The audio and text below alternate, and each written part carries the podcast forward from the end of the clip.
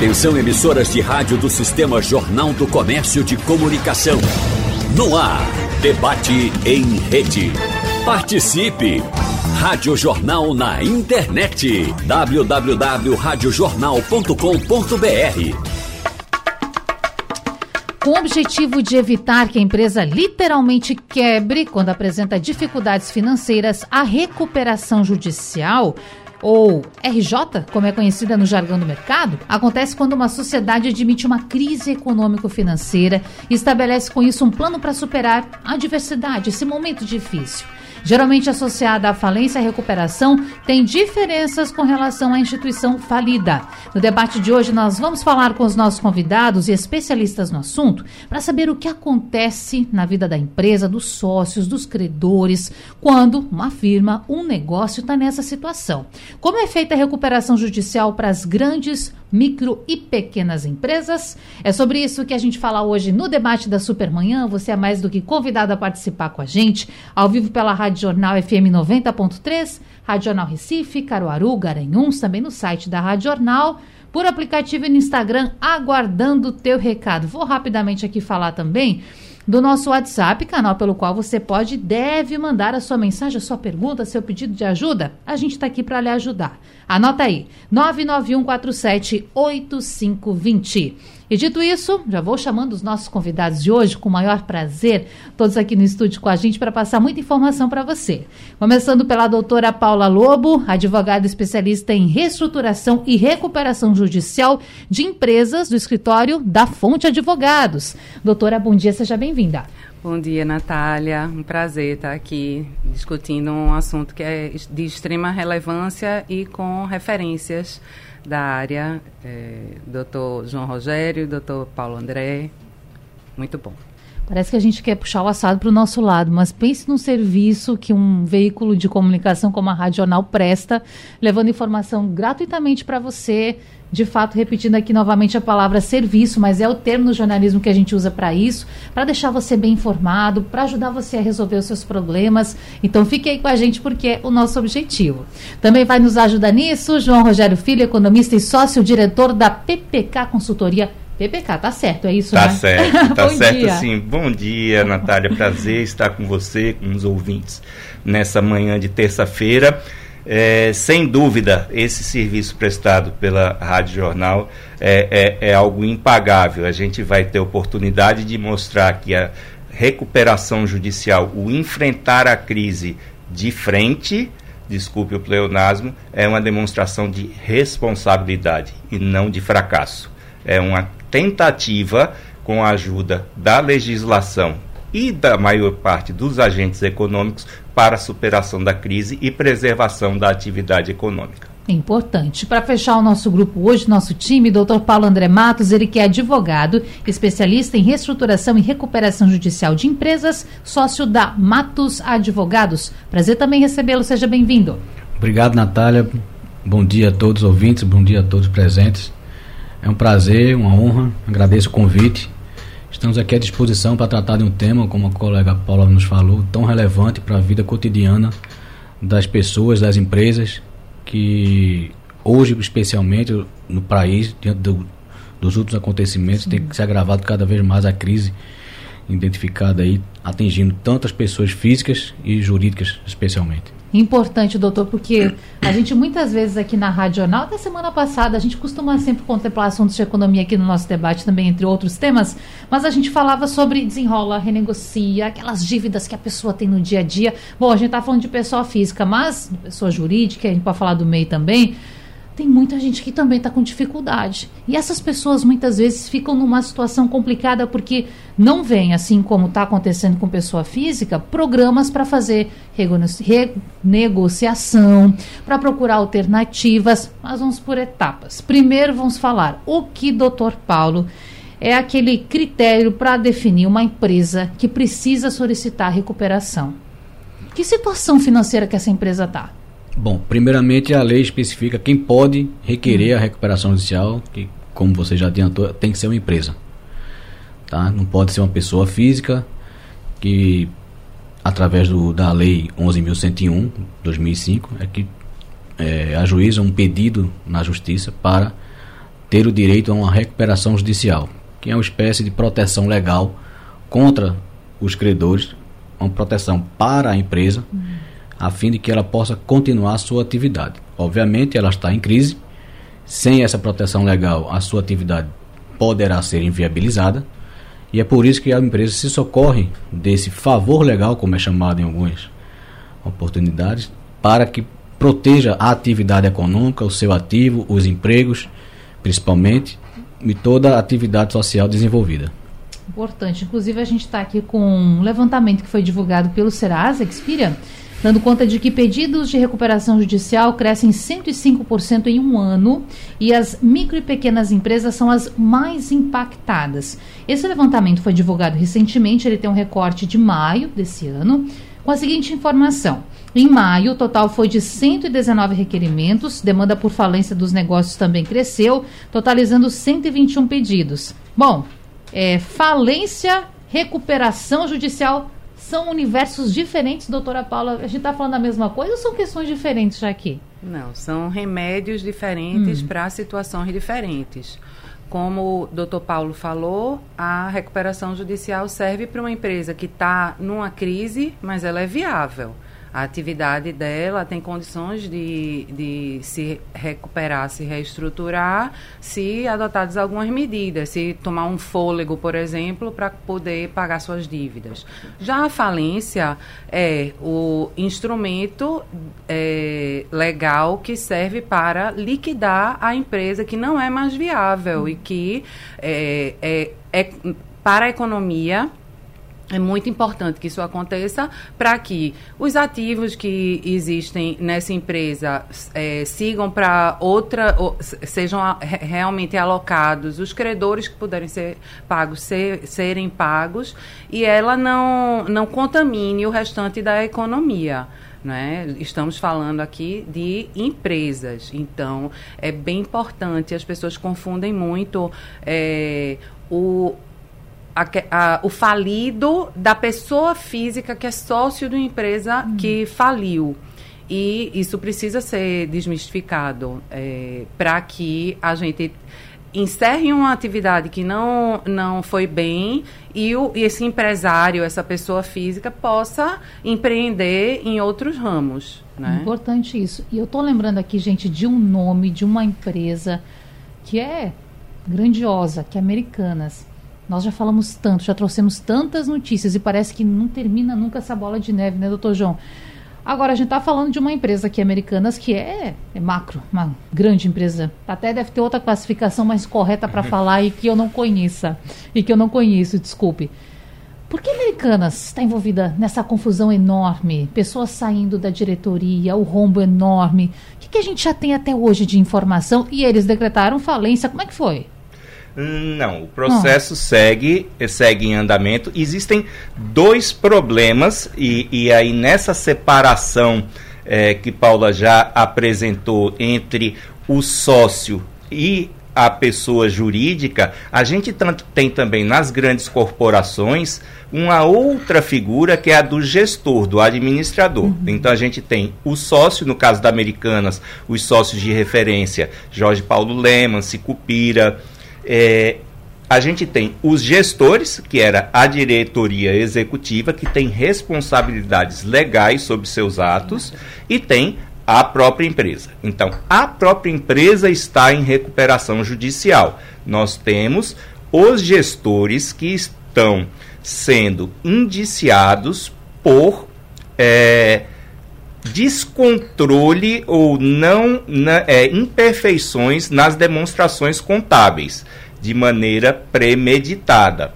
Então, essas três figuras elas correm independente, cada uma com o seu nível de responsabilização. No caso da nossa vida real, no dia a dia, nós que não somos o, a maior plataforma de comércio eletrônico da América do Sul, nós temos uma, uma estrutura mais simples, nós temos uma certa coincidência e quando a coincidência ela não é saudável, temos uma confusão entre o sócio e a pessoa jurídica. Então, é muito importante que a gente repise isso que Paula colocou. Falir pode ser uma solução para encerrar um ciclo e iniciar outro. Mas antes disso, existem diversas etapas. Existe a possibilidade de uma negociação individual, um plano de recuperação extrajudicial. Nós temos a possibilidade de uma recuperação judicial, ainda com uma perspectiva que a revisão da lei nos trouxe de 60 dias para que se tente chegar a um acordo, para que se tente uma mediação com a supervisão do Poder Judiciário. Então, existem diversas possibilidades. Eu, eu anteciparia que o primeiro ponto para que se busque a mais correta das alternativas é entender exatamente o que está acontecendo, o que nem sempre acontece. Então precisamos saber exatamente o que estamos devendo, a quem estamos devendo, qual a nossa capacidade de pagamento. Identificado isso, a gente parte para acessar algum dos caminhos que eu mencionei há pouco. Agora o senhor falou em demonstração contábil, e a gente falou de americanas, então uma macro. Mas aquele pequeno, aquele MEI, aquele rapaz está nos ouvindo agora, que trabalha como MEI, ou daqui a pouco está numa situação mais avançada, tem um rendimento maior, já não se enquadra como MEI, ele precisa fazer essa prestação de contas assim, tal como uma empresa maior, não é? Ele precisa fazer a sua demonstração ou como é que funciona? Existem hum. simplificações hum. das demonstrações tributárias. Existem regimes de tributação é, simplificados. Vai ser o, o, segundo pleonasmo que eu uso só nesse debate, mas existe o regime simples, que ele é, ele minimiza muito a necessidade de, de uma dedicação à, à precisão das contas em relação, por exemplo, a uma demonstração de uma sociedade anônima de capital aberto na bolsa pelo lucro real. Então, são, são dois universos de complexidade para o acompanhamento da contabilidade absolutamente distintos. Então, doutor Paulo, quando a empresa procura ajuda, quando o empreendedor procura ajuda, é importante também fazer esse estudo. Os advogados, claro, vão querer saber de fato em que pé está a situação desta empresa, em que pé está a situação desse negócio, para poder oferecer o melhor caminho. É, é, fundamental que haja um estudo prévio da, da situação dessa empresa.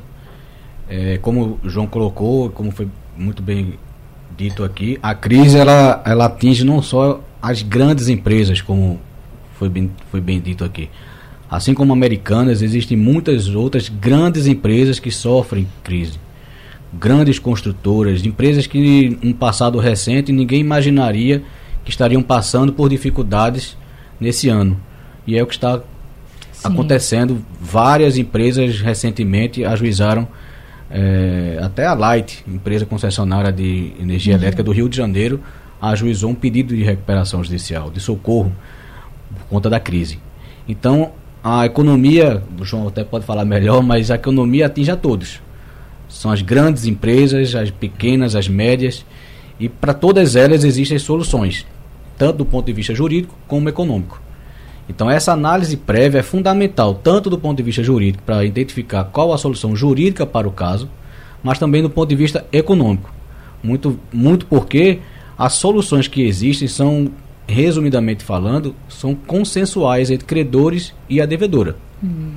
Então a solução daquela empresa passa pela negociação com os credores. Não é uma imposição que o devedor ou o credor faz com outra parte. As partes vão ter que decidir o destino daquele ente social, aquela empresa ou pessoa física, enfim. Mas tudo de acordo com uma negociação com entre as partes. Uma negociação consensual, sob Sim. pena de realmente chegar ao ponto de uma falência, da atividade ser inviabilizada e aí a recuperação judicial ser convolada numa falência. Ainda sobre Americanas, nosso ouvinte aqui no Instagram, o Alisson Lázaro, ele diz assim: Estou me referindo a Americanas para dizer que alegar para os investidores e credores a falta de informação concreta ou de informações concretas é um absurdo. Bom, tem a questão da credibilidade, né? Sem dúvida nenhuma, esse, esse caso da Americanas trouxe uma instabilidade no, no, no já, já incipiente é, mercado de capitais brasileiro, quando comparado às grandes economias, nós temos um número ainda muito pequeno, a proporção de nosso produto interno bruto ainda tem uma pequena participação no mercado regulado de capitais. E, sem dúvida, ele está coberto de razão. É, é, é um absurdo. E esse absurdo está sendo encarado de frente pela, é, é, pelos reguladores, pela CVM, por todos aqueles órgãos que disciplinam a atividade do mercado de capitais. O mercado de capitais ele tem o condão de ser extremamente acessível para o pequeno investidor, mas ele traz por obrigação da empresa que se submete às suas regras um rigor muito grande e que tudo indica, é o que até hoje se, se apurou, não foi o caso da, dos gestores da Americanas nos últimos anos. Nós temos uma questão de ouvinte, o Milton Grego, que é de Candeias, ele quer entender qual a diferença entre recuperação judicial e concordata. Vou enviar essa pergunta aqui para a doutora Paula, mas veja, é, Milton, que é tricolor, por óbvio, torcedor de Santa Cruz, não é?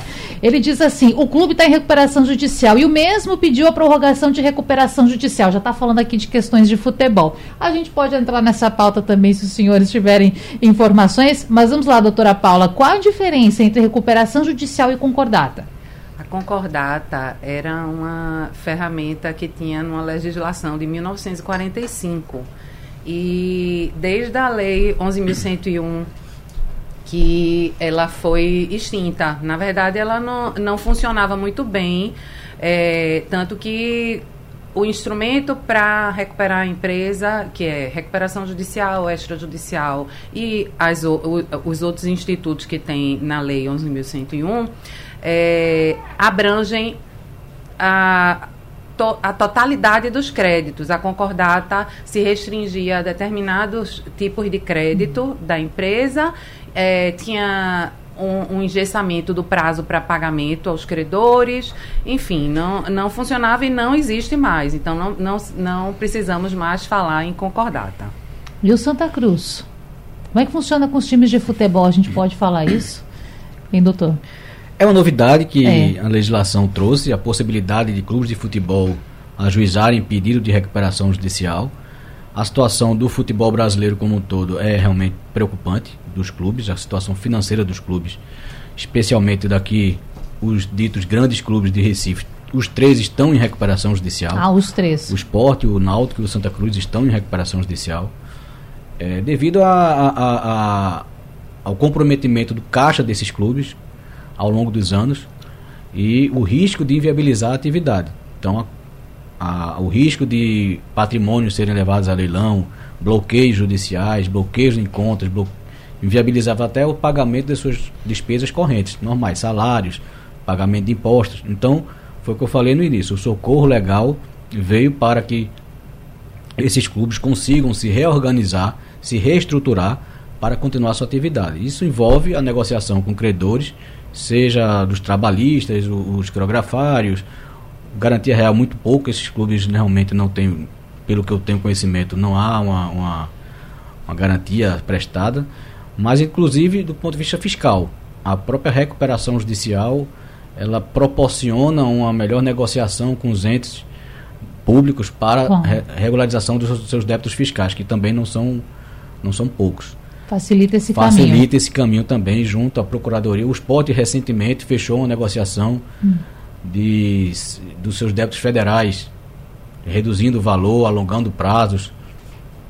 Foi um, um case local que surpreendeu muita gente pela agilidade do, do trâmite dessa negociação e que viabilizou esse acordo. Então, assim, o Santa Cruz eu não conheço de perto o processo, mas como o ouvinte perguntou aqui sobre a prorrogação, é possível que, que o, o, na verdade não existe a prorrogação da recuperação judicial. Prorrogação até tem um termo futebol, né? Mas, na verdade, é essa proteção legal da suspensão das ações, porque quando você tem deferido o processo de recuperação judicial, a primeira medida mais impactante é que a empresa ela tem contra si todos os processos e dívidas contra si são suspensas. Então, as execuções que tem contra o devedor são suspensas por prazo de 180 dias, podendo ser prorrogado por igual prazo.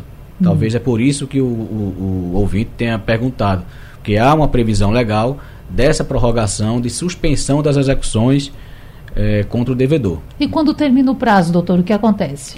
Veja, a, a legislação prevê que dentro desse prazo a negociação com os credores deva ser concretizada.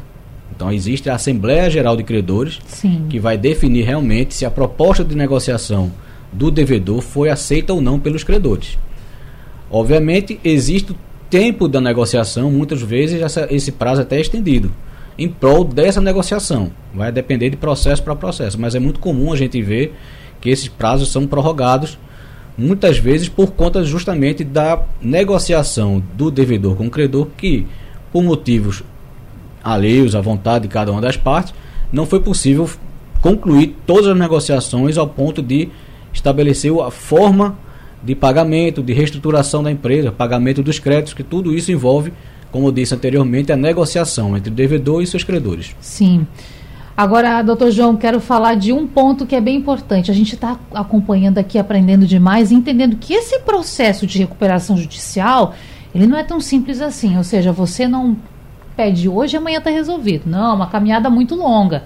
Se chegar até esse ponto, se precisar, ok, mas a caminhada é longa. E eu quero aproveitar essa colocação para apontar o seguinte: que dados da própria Receita Federal apontam que 1,5 a cada mil empresas estão em recuperação judicial no Brasil. São informações que foram divulgadas agora no mês de maio, dando conta de que o Brasil tem 3.600 empresas em processo de recuperação judicial. Só que a gente não pode viver de recuperação em recuperação. Qual é a dica para essas empresas para que elas virem o jogo? O que precisa ser feito para que no futuro não se passe por todo esse processo de novo? Excelente pergunta. O que, o que eu acredito que seja é, o, o aspecto fundamental para que se tenha realmente o, a retomada de um fluxo, de um ciclo virtuoso, é o planejamento. É se ter realmente o controle orçamentário, o controle de seus resultados, é, não, é, não cair em algumas armadilhas que esses mesmos, mesmos mecanismos tributários que eu mencionei há pouco simplificam, mas não devem permitir que se abandone a avaliação dos indicadores econômico-financeiros da empresa na demonstração de resultados, em seu balanço patrimonial, seu fluxo de caixa. Então, gerir uma empresa é um estado de permanente vigilância em relação à sua performance e à sua saúde financeira. É, por vezes acontece de a empresa entrar em recuperação, ter por algum momento uma sensação de conforto, justamente por conta da suspensão dessas execuções, e relaxar na condução da melhoria de seus indicadores, o que vai fazer com que efetivamente não haja a retomada da geração de resultados, que é a forma que existe a parte a alienação de algum ativo que não seja operacional para saldar os seus compromissos ou repor seu fluxo de caixa. Então a atenção com a gestão econômico, financeira e contábil é, é, é a única solução para que se antecipe problemas, para que se tenha previsibilidade em seu negócio. Até porque todo mundo quer dar a volta por cima e não retornar aquele problemão do passado. Agora, vamos falar sobre a questão do trabalhador. Nós temos aqui o ouvinte que é o Marcelo Moraes. Ele compartilha com a gente a seguinte informação. Quero saber como ficam os funcionários de uma empresa em recuperação judicial. Ele fala que o nome do grupo do qual ele foi funcionário, ele diz que a empresa entrou em recuperação judicial no dia 23 de dezembro do ano passado. No entanto, conta o ouvinte o Marcelo, e Marcelo, fique à vontade aqui pelo WhatsApp se você quiser fazer mais algum é, acrescentar alguma informação ao seu questionamento, ele diz então que a recuperação judicial começou 23 de dezembro do ano passado, no entanto, os funcionários estão sem receber desde 2021. Então, doutora, como fica isso?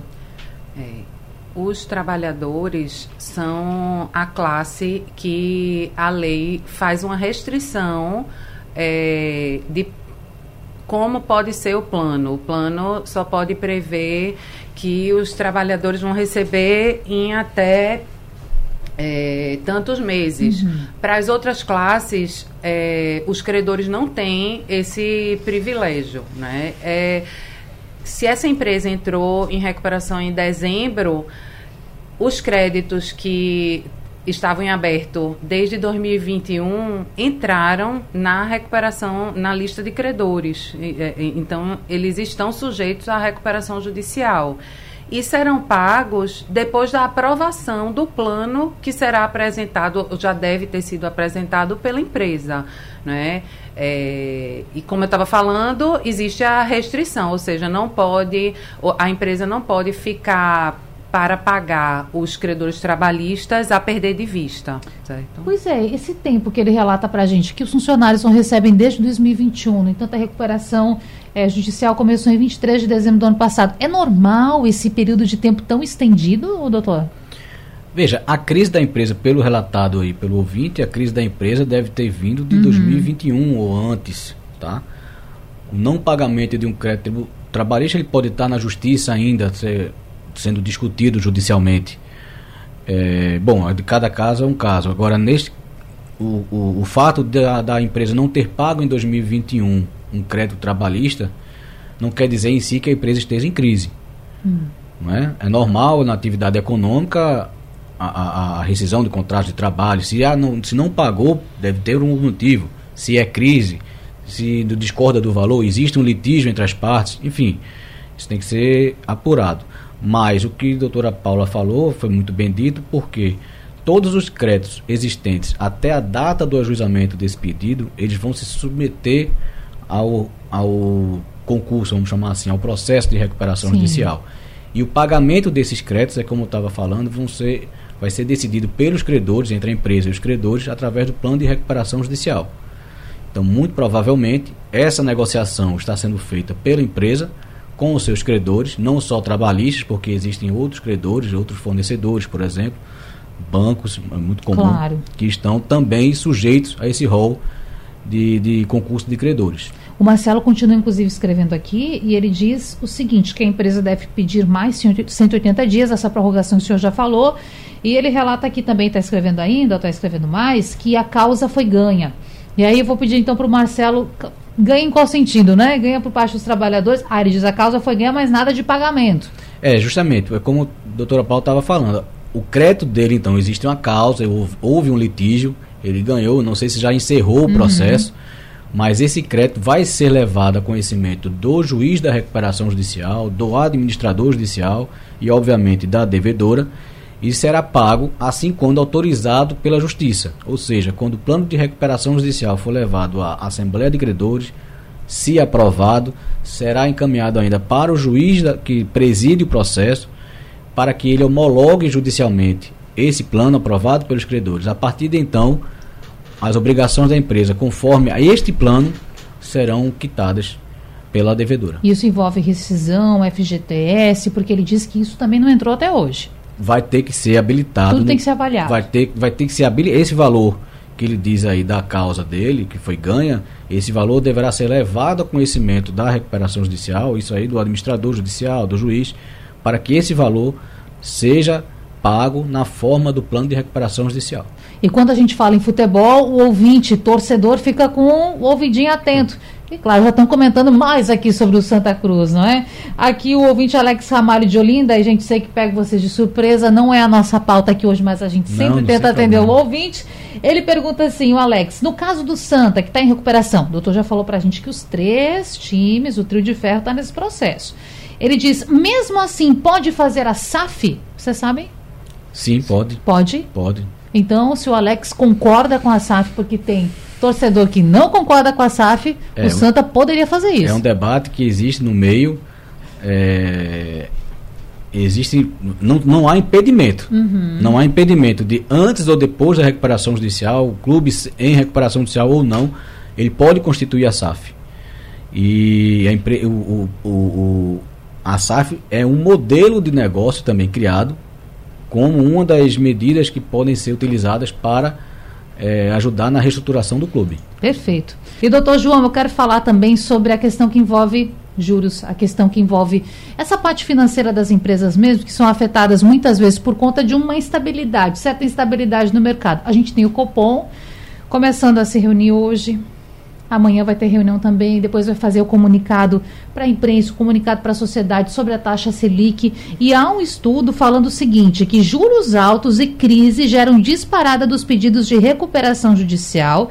É uma informação a partir de dados do Serasa Experian, que a gente já utilizou aqui como material para o nosso debate hoje, pontuando, portanto, que a crise econômica dos últimos três anos, motivada pela pandemia, pela retração do PIB, alta taxa de juros e o comportamento da inflação, levaram a uma disparada nos pedidos de recuperação judicial. Qual o impacto, então, desses fatores que a gente colocou aqui da pesquisa, de fato, nos pedidos de recuperação judicial? O senhor acha que o impacto é tão grande assim? É enorme, enorme, Natália. Veja o seguinte: é, a gente tem uma petição inicial de recuperação judicial que aborda isso de uma maneira brilhante, que é a do Grupo Petrópolis. Ela explica o seguinte: que no início de 2021 ela estava remunerando capital de terceiros a um CDI de 2% ao ano. E em um ano multiplicou-se por 7 esse valor. Então, ela não conseguiu seguir pagando os seus empréstimos com essa taxa de juros. Quando a gente vem para o, o mercado menos, é, é, mais varejista, que a gente tem taxas bem mais altas que a do CDI mais um pequeno spread que as grandes corporações pagam, então a gente tem uma relação um pouco mais fácil de entender a gente viu que não só o juro real ele subiu significativamente, como também o spread bancário subiu significativamente. Então, em cima da queda, coice não só o Banco Central subiu o custo do dinheiro, como os bancos passaram a querer ganhar mais por conta da instabilidade financeira essa equação efetivamente passou a não fechar para grande parte das empresas, particularmente o comércio varejista está atacadíssimo por essa questão, porque você teve uma queda de consumo com uma elevação de seu custo de carregamento de dívida. Então, sim, a expectativa é de uma urgente redução dessa taxa taxa de juros que traz um, um endividamento para o país fora do comum, absurdo, incompatível com a, a nossa estabilidade institucional comprovada ao longo do último ano. E é uma discussão que, poxa vida, a gente já teve tantas vezes aqui, já trouxemos tantos especialistas, o Rupom está reunido, portanto, de novo, vou retomar isso. Será que a redução vem? O que, que o senhor acha? Ela vem, ela é, vem acredito que a meio por cento, hum. muito menos por uma questão técnica. Existiria espaço para descer mais, mas infelizmente construiu-se uma guerra de narrativas entre a presidência e a diretoria executiva autônomas do Banco Central e o governo federal, mal conduzida pelo, pelo nosso presidente Lula, que que trouxe um clima extremamente desagradável do ponto de vista político e isso deve atravancar um pouquinho a primeira queda. Então, meio por cento eu acredito que vai ser vai ser a queda, mas ponto 75 seria mais do que justificável. Gente aqui está na expectativa para tão logo acabar esses encontros poder trazer essas informações aqui para os ouvintes. Gente, voltando na recuperação, porque a gente aproveita para falar de tudo, né, doutor? Aproveita aqui para trazer muita Mas, informação. Mas assim, é baixando de 13,75 para 13,5. É muito, né? Ou 13, né, no, é, caso. no caso. É muito ainda, né? É. Ah, claro, a gente tem que falar sobre isso também, Vai é? demorar ainda para uma solução. Mas eu também percebo que, e aí não sei se o professor é, concorda comigo, uma, uma, um certo discurso um pouco diferente do governo federal na figura do presidente no, nas últimas semanas. Porque se bateu muito nesse assunto e agora parece que se deu uma recuada. Será que se entendeu que precisa de uma harmonia nessa relação? Sem dúvida, o ministro Haddad tem sido extremamente jeitoso na reconstrução de, desse canal, mas eu, eu aproveito, Natália, para a gente tentar é, quantificar o que a gente está falando, que é uma coisa que a população não tem é, muito conhecimento. A 13,75, nós, o Brasil, pagamos os juros reais mais altos do mundo. A 12,75, 1% ao, ao ano a menos, nós continuaríamos pagando os juros reais mais caros do mundo. 1% ao ano significa 50 bilhões de reais que o país pagou a mais do que já pagaria se ainda fosse os juros reais mais altos do mundo. Então vamos explicar mais ou menos o que é isso. Todo o orçamento do Banco do Nordeste é de 50 bilhões. Então, 50 bilhões significa dobrar o tamanho do Banco do Nordeste. Mas vamos falar então de educação. É 40% do que o governo federal gasta com educação. É um terço do que o governo federal gasta com saúde. Então, é muito dinheiro. Isso não é só um pontinho percentual a mais, no um todo. pontinho percentual a menos. Afora todo o, o travamento que isso traz para o consumo e investimento. Então, a gente olhando pelo lado da demanda, mas pelo lado das contas públicas, isso é extremamente oneroso para todos nós que estamos ouvindo é, essa discussão agora. 1% são 50 bilhões. É um banco do Nordeste inteiro e a gente seguiria pagando o juro real mais alto do mundo. E para a gente sair dessa classificação de juro real mais alto do mundo, onde precisamos chegar? Há uma maior estabilidade institucional. Uhum. Nós tivemos essa elevação é, galopante ao longo da pandemia. Nós lembramos que a pandemia foi um período extremamente instável do ponto de, vida, de vista institucional. Nós lembramos daquele 7 de setembro. Bom, coisas que eu acredito que, que o país não, não precisará passar mais. E agora estamos reconstruindo. E aí você veja o erro que eu, que eu sugeri um pouco antes de você complementar com essa suavizada da interlocução recente do governo federal com o Banco Central, foi é, é, bater de frente como é, se estivesse num palanque e, e, sem endereçar com a devida técnica e o devido respeito essa matéria que é tão importante para toda a economia brasileira. Claro, um impacto em cadeia, né? Agora, gente, sobre a recuperação judicial, a gente tem uma pergunta aqui do Fernando Lima, da Roda de Fogo. Está sempre com a gente. Obrigada, Fernando, pela tua audiência. E ele fala o seguinte, ou questiona o seguinte: uma empresa que entra em concordata, mas tem patrimônio físico e um dos sócios tem dinheiro em uma conta, não em nome da empresa, no nome dele. Com esses patrimônios, pode indenizar os funcionários, doutora Paula? Normalmente, não porque, como eu disse no início, Natália, é, existe uma, uma separação entre o sócio da empresa e a empresa. Se esse patrimônio é do sócio da empresa, ele não é atingido e, portanto, não vai é, poder servir para pagar os credores é, numa situação extrema em que se ficar comprovado que o sócio praticou algum crime ou uhum. agiu de maneira ilegal, se ficar comprovado, tem um processo específico que, que é proposto e no final desse processo se consegue, se ficar é, comprovado, óbvio, é, se consegue atingir os bens dos sócios certo? Mas não numa recuperação judicial, em, em, situações normais, isso daí não, não é possível, não. E é comum de acontecer isso?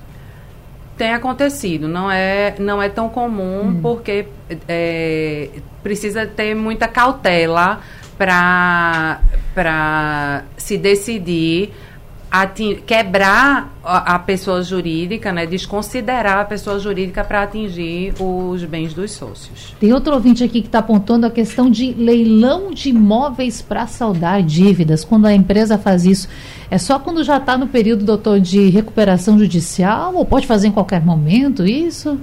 Pode.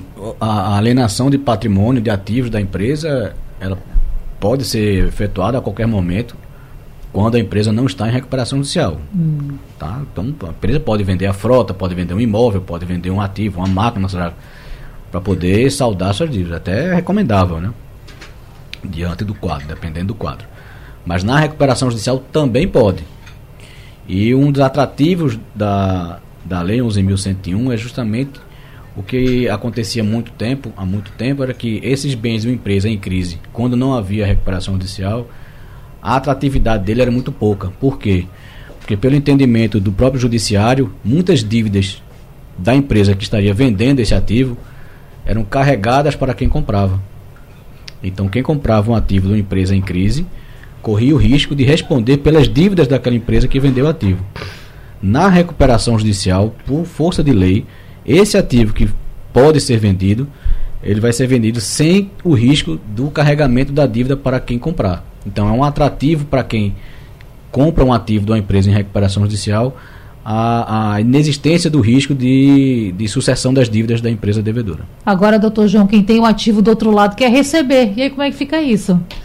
A, a, a legislação, ela prevê, no caso da recuperação judicial, todo o rito a ser cumprido. A empresa é, faz o pedido de recuperação judicial, é, se, se atendidos os requisitos, tem esse processamento deferido, ela deverá, no prazo de seis meses, é, sujeitar a uma votação pela Assembleia de Credores o plano que foi apresentado 60 dias depois desse pedido.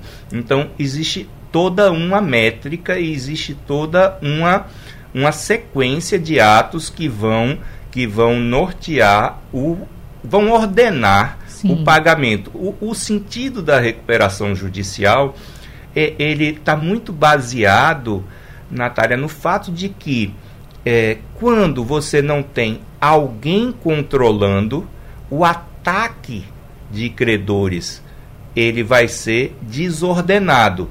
Então, chega um momento que você diz: dessa forma eu não vou conseguir satisfazer a todo mundo. Todo mundo está querendo inviabilizar a empresa de uma certa forma para receber seu, seu ativo.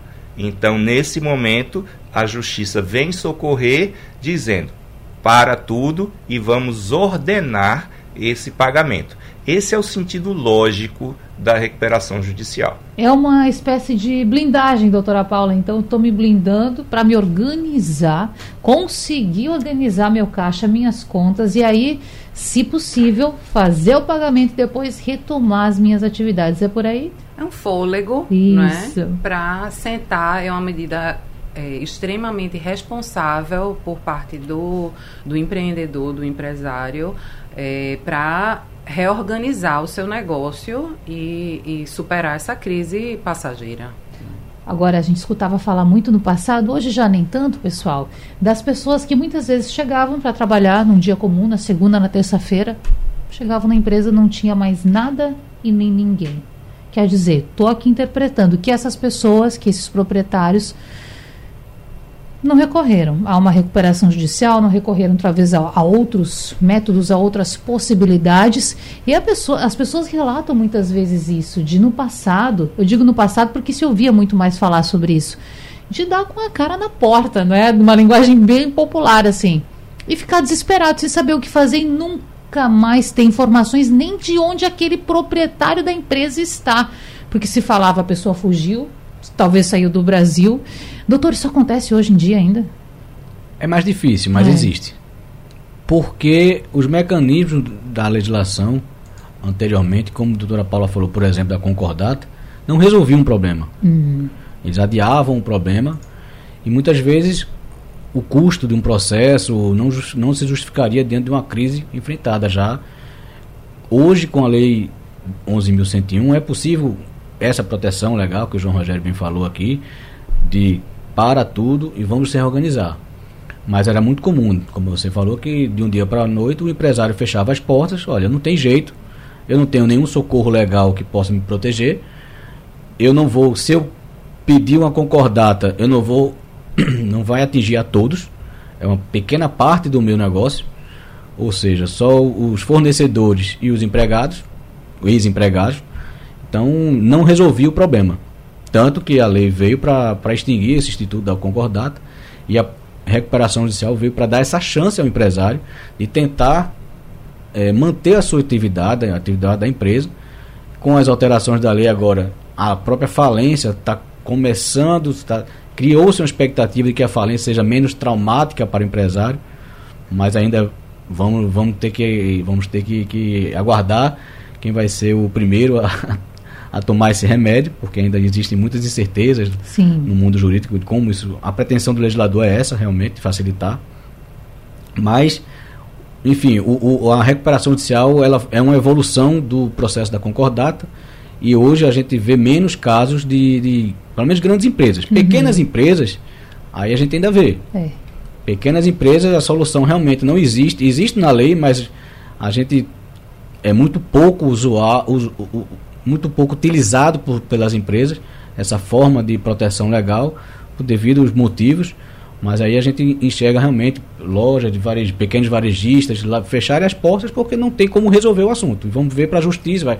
Aí o trabalhista vai para a ação judicial, vai tentar fazer o acordo na justiça quando puder. É mais fácil para o empresário fechar a porta do que deixar aberto e afundando o buraco da empresa. Até porque tem termos que pesam, né? Recuperação judicial. Parece que a empresa já está fadada, que não vai mais conseguir dar a volta por cima. E para o trabalhador, né, doutor João, que muitas vezes, e doutores, não tem talvez um conhecimento tão grande de causa, de compreender o que a legislação prevê, as possibilidades para esse processo de recuperação, ele pensa: pronto, tô fora, tô sem trabalho e nunca vou receber isso.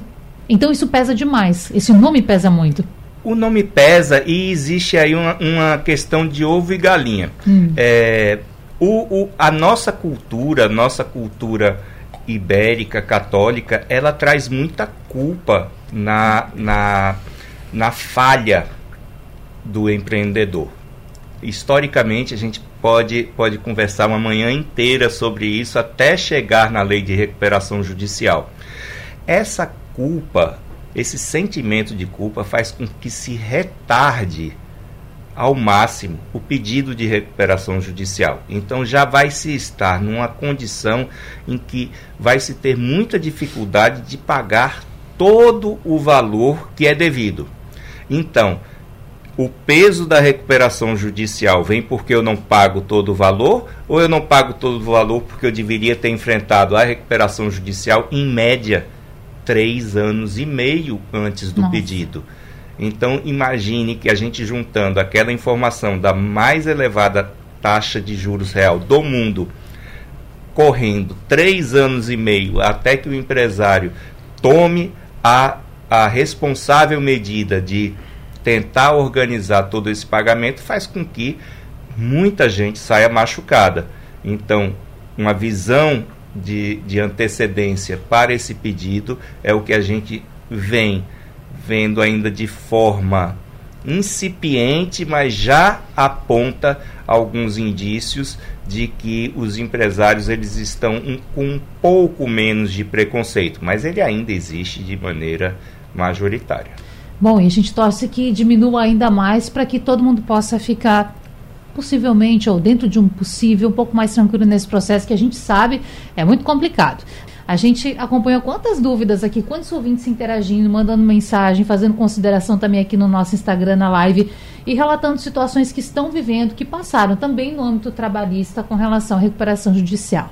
Dito isso, senhores, eu quero voltar para a gente encerrar a nossa conversa, já agradecendo, voltar com o doutor Paulo André Matos, advogado especialista em reestruturação e recuperação judicial, porque para a gente, como se pudéssemos dar uma dica, uma sugestão para aquele empreendedor que pode estar ouvindo a gente agora e pensando, será que este é o momento de encarar um pedido de recuperação judicial?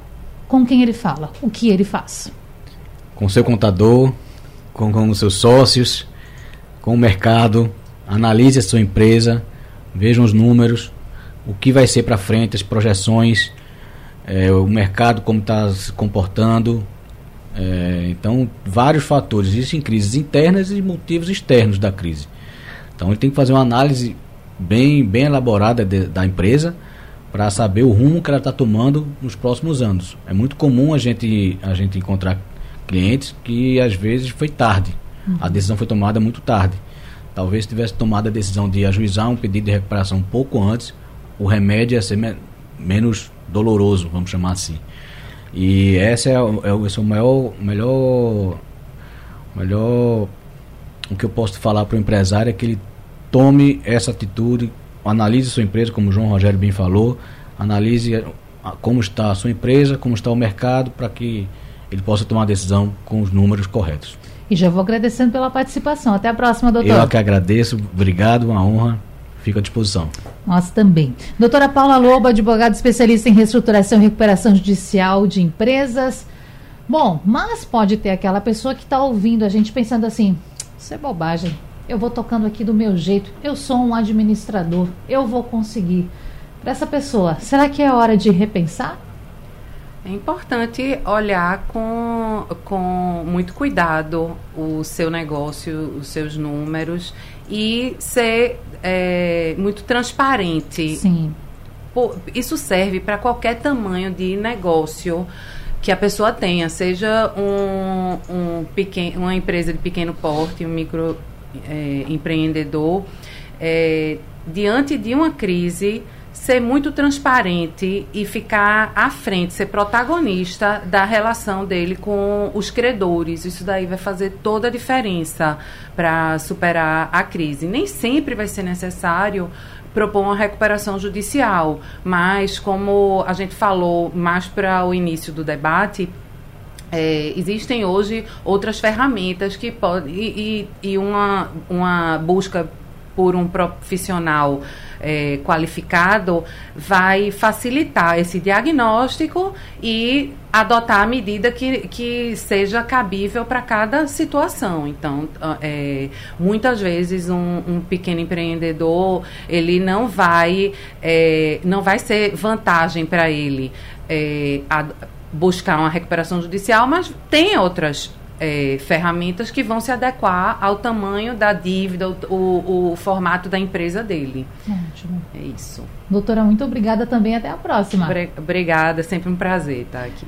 Doutor João Rogério Filho, economista, é um prazer também recebê-lo. E bom, a doutora Paula falou muito bem. Avalie o seu cenário, avalie a sua situação, tendo em vista também os números, não é, doutor? Sem dúvida, existe um enorme rol de, de soluções a serem apresentadas, desde uma é, renegociação em âmbito administrativo até a própria recuperação judicial. Eu posso lhe dizer que existem oito soluções formatadas dentro deste ambiente e uma vai caber, vai ser a mais apropriada para a crise a ser enfrentada é, com coragem.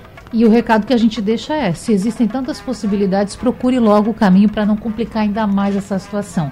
Muito obrigada, doutor. Eu que agradeço, um prazer estar com você sempre. Gente, se você ficou com alguma dúvida, você que está aí nos acompanhando ou quer reouvir esse debate, é muito fácil. Vá lá no site da Rádio Jornal na aba de podcasts, fica lá à disposição para você ouvir de novo. Até amanhã. Sugestão ou comentário sobre o programa que você acaba de ouvir, envie para o nosso WhatsApp 99147 8520.